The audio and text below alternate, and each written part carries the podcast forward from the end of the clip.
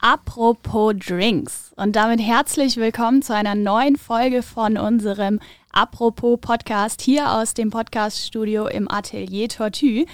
Heute mit einem Finde ich sehr spannenden und sehr schönen Thema. Heute geht es rund um das Thema Barkultur, Spaß an Spirituosen, flüssige Freude.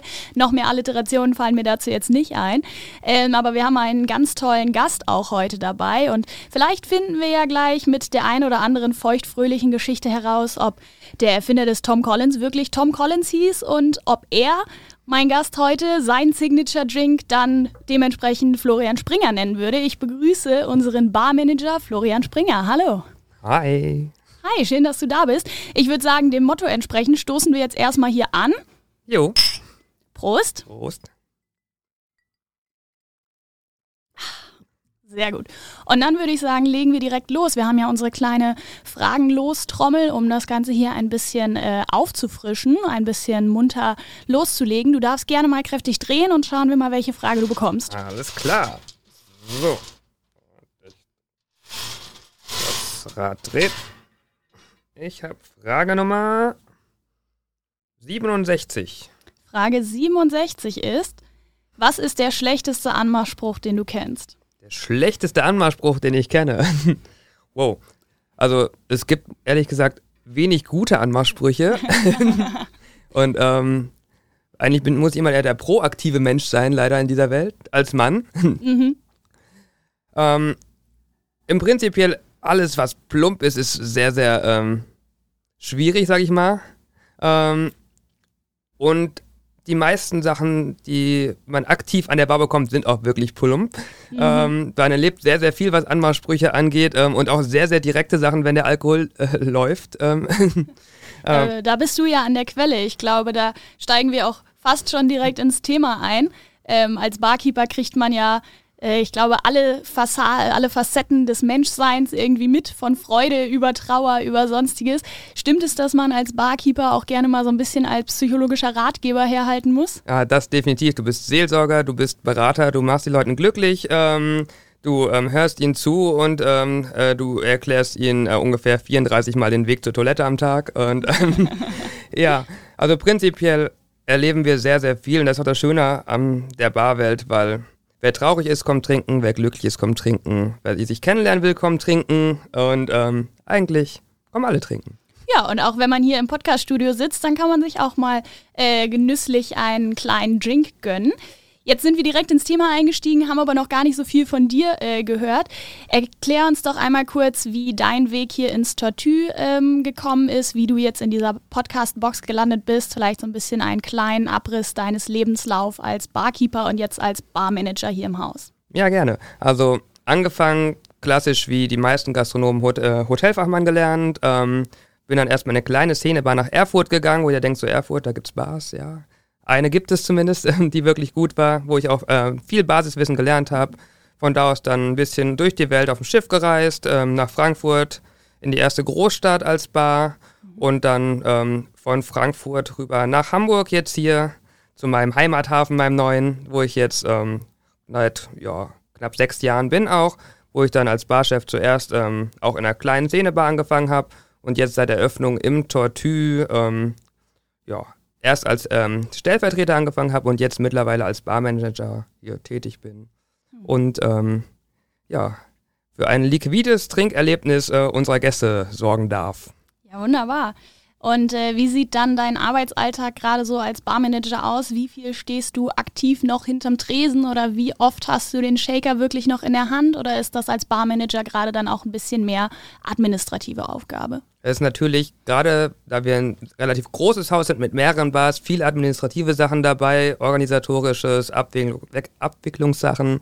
Ähm, aber ich stehe auch selber noch hinterm Tresen, was auch wichtig ist, weil gerade in so einem Beruf, wo man halt den Kontakt zu Menschen, den, ähm, die Arbeit am Gast halt auch sehr, sehr schätzt. Ähm, auch so ein Mischjob habe, sag ich mal, so zwischen Büro und zwischen ähm, Shake. Ich stehe selber noch am Tresen ab und zu. Ähm, ich mache auch Service mit, ich ähm, empfange Gäste, ich mache eigentlich alles rundum und nebenbei noch ein bisschen Büro. Und äh, was braucht man denn deiner Meinung nach neben den, ich sag mal, mixologischen Fachkenntnissen rum, rund um die Spirituosen denn noch so an menschlichen Kompetenzen, um in diesem Job äh, ja, einen guten, einen guten Job zu machen? Ja, zwischenmenschlich natürlich, Empathie ist ein wichtiges Wort. Ähm, du musst mit Gästen auskommen und du musst mit Mitarbeitern auskommen. Das ist viel, viel Stress auch in unserem Beruf, das wissen alle. Ähm, wenn alle Gäste auf einen Schlag kommen, wenn du einen großen Betrieb hast, ähm, musst du ein bisschen feinfühlig natürlich sein, ähm, musst belastbar sein, ähm, aber es bringt auch sehr, sehr viel Spaß, sehr, sehr viel Abwechslung einfach. Es ist kein 9-to-5-Standardjob. Wir mhm. haben einen Job, wo viel erlebt, wo man, ähm, ja, jeder Tag ist anders. Du weißt nicht genau, was passiert, ähm, aber es gibt sehr, sehr viele Erinnerungen, sehr, sehr viel zu erzählen und das ist ähm, eine sehr, sehr schöne Sache an unserem Beruf einfach und auch meinem ganz speziell. Hast du vielleicht äh, spontan so eine schönste Erinnerung oder so ein schönstes Erlebnis hier im Tortue an der Bar und bei deiner Arbeit parat, die du mit uns teilen kannst? Ein schönstes Erlebnis. Also ich habe sehr, sehr viele schöne Erlebnisse definitiv. Ähm, wir haben sehr, sehr viele tolle Stammgäste. Wir haben ähm, auch schon einige schöne äh, private Partys gehabt. Ähm, wir haben auch öfters mal Prominenz hier, ist ganz witzig. Wir haben schon einige Ausklinge gehabt, die halt ähm, in kleinen Live-Gigs geendet sind, wo wir am Ende halt mit dem Team und irgendwelchen Leuten noch ähm, Live-Musik gespielt haben, hinterher ähm, mit einem Drink ausklingen lassen haben. So, wenn irgendwann der Arbeit ähm, zur Freizeit so dieser Überhang findet, ist das manchmal eine sehr, sehr schöne Sache, mhm. wenn aus einem stressigen Tag ein ganz entspannter Abschluss wird dann. Sehr, sehr cool. Ja, wir haben jetzt hier äh, im Studio unseren Le Pont als einen von unseren drei Bottled Cocktails im Glas. Ähm, du bist dann ja wahrscheinlich auch für die Erstellung der Getränkekarten verantwortlich. Erklär uns mal so ein bisschen, wie der Prozess abläuft, wenn ihr eine neue Getränkekarte zusammenstellt oder wenn ein neuer Drink kreiert wird. Was habt ihr da so an Ideen im Hinterkopf? Wie läuft das ab? Das ist sehr, sehr viel, sehr ähnlich wie in der Küche ist das Ding. Und ähm, Einerseits guckt man natürlich saisonale Sachen an. Ähm, haben wir Sommer, Winter, Herbst? Was wächst gerade? Was kann man nehmen? Was ist preislich natürlich auch gut im Rahmen und geschmacklich halt auch sehr, sehr gut. Ähm, wir arbeiten mit sehr, sehr vielen Techniken, was Aromatisierung, Klärung und ähnlichem angeht. Ähm, dass man ein bisschen einen äh, Spielraum drin hat. Wir arbeiten mit ähm, Flavor Pairing sozusagen mit Food Pairings. Das heißt, ähm, wir schauen, welche Aromen passen zusammen, um sie halt dann zu treffen. Zum Beispiel Dill, Ananas sind Aromen, die sehr, sehr gut passen. Wir haben gerade einen Drink in der Hand, der ist mit ähm, Erdbeer und Koriander ähm, mhm. und äh, Blutorange. Das ist auch eine sehr, sehr schön frische, aber auch eine leicht würzige Version, was auch einer unserer bestverkauften Aperitifs bei uns aktuell ist.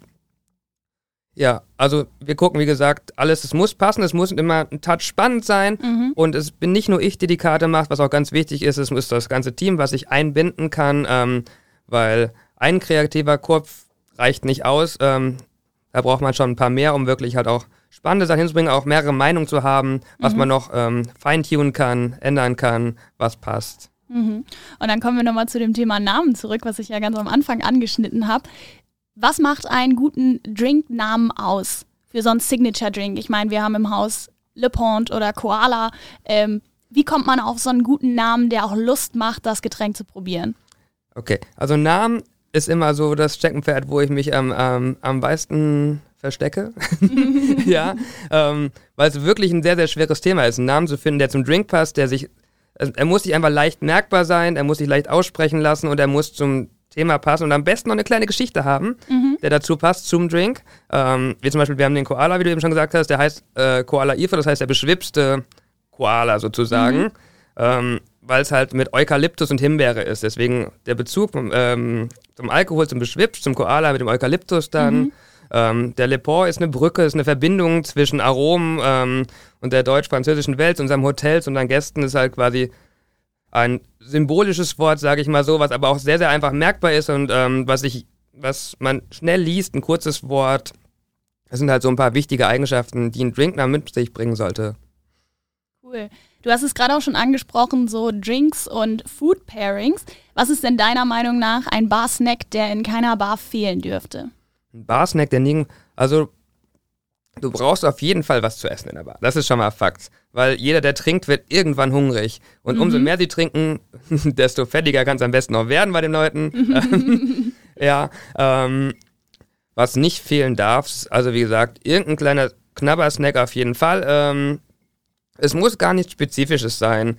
Wir bei uns hatten ganz lange zum Beispiel Crocs da, wir hatten kleine Steaks da, ähm, viele äh, Bars machen Tatars oder halt kleine Hotdogs oder ähnliches. Es sind, wichtig ist es halt, dass du ähm, eher kleine Snacks hast, die du zu den Getränken passen kannst und dass du halt eine Variation von leicht bis kräftig hast, weil wenn du am Anfang kommst mit einem Starter, mit einem Aperitif oder ähnlichem oder einem leichten Drink, ein kleiner Snack dazu, wie bei uns jetzt zum Beispiel eine Sushi-Rolle dazu, einfach nur zum Teilen, was sehr, sehr gut teilbar ist mit einer Gruppe, ähm, was ich auch mal sehr, sehr wichtig finde, dass einfach nicht jeder bestellt sich ein Essen, dass du einfach was hast, was du auf den Tisch stellen kannst und jeder greift mal ein bisschen zu. Mhm. Ähm, was auch nicht zu so dominant im Geschmack ist, auch oft wichtig, weil ähm, du willst ja erstens mal nicht den Drink zerstören, du willst eher was Leichtes haben, was du dazu snacken kannst. Entweder was Salziges, ähm, was quasi einerseits betrieblich den Durst anregt, aber mhm. auch geschmacklich ähm, Geschmacksverstärker ist im Endeffekt. Mhm. Das heißt, es, wenn es nicht zu hart ähm, in Form von intensiven Aromen wie Chili ist, was deine Geschmacksnerven killt,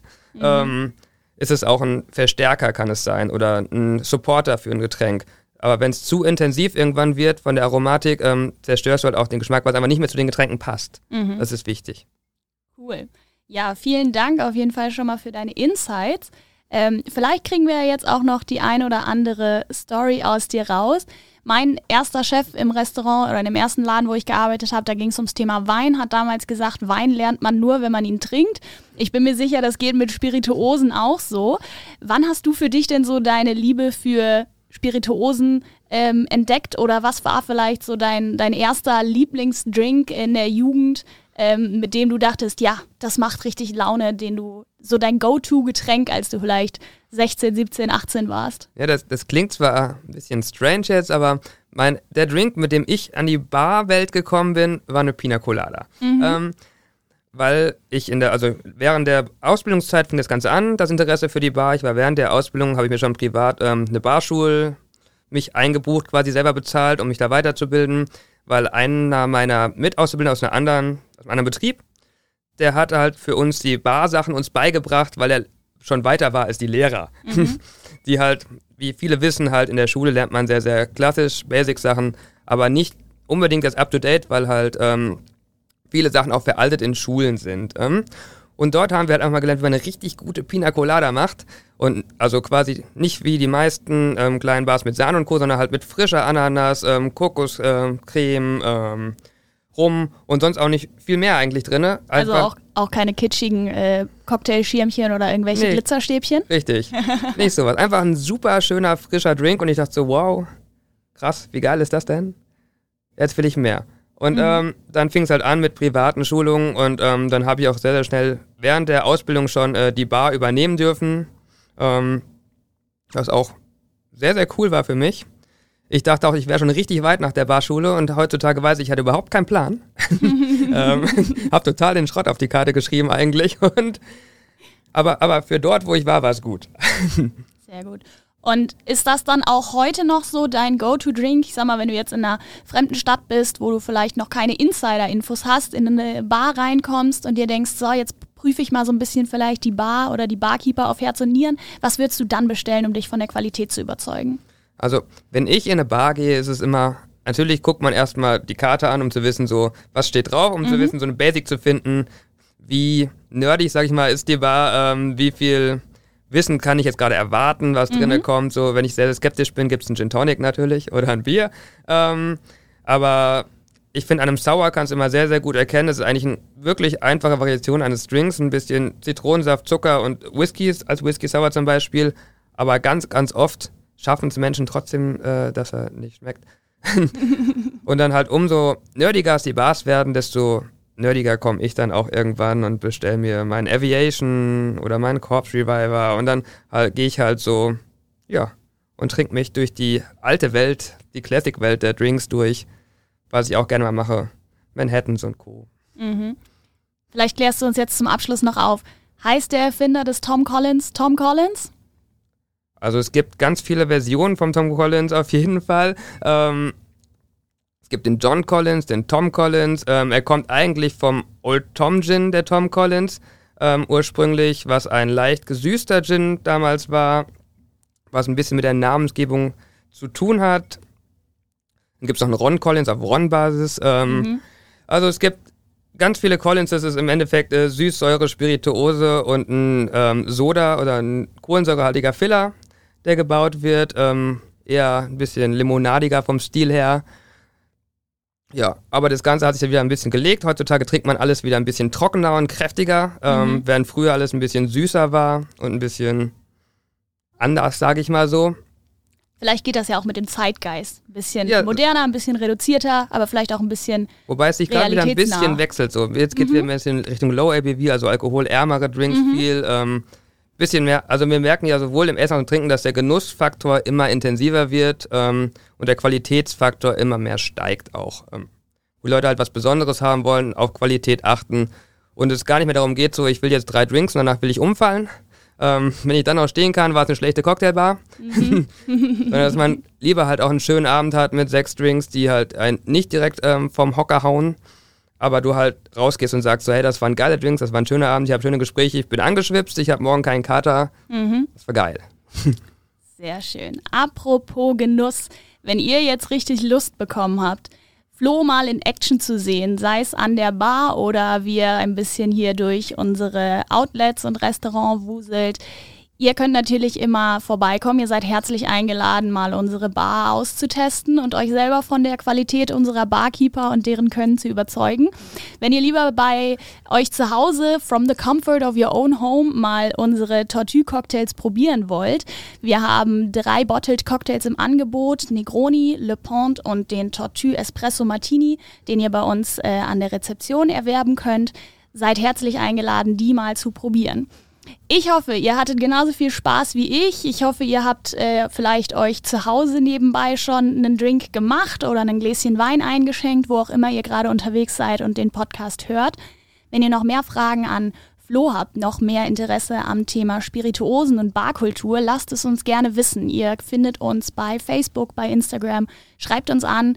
Ähm, lasst uns eure Meinung da, lasst uns gerne auch ein Like und einen Kommentar da. Wir freuen uns auf die Interaktion. Und ich sage herzlichen Dank, Flo. Schön, dass du dabei warst. Ja, schön, dass ich hier war, auf jeden Fall. Wir stoßen nochmal an. Und mega.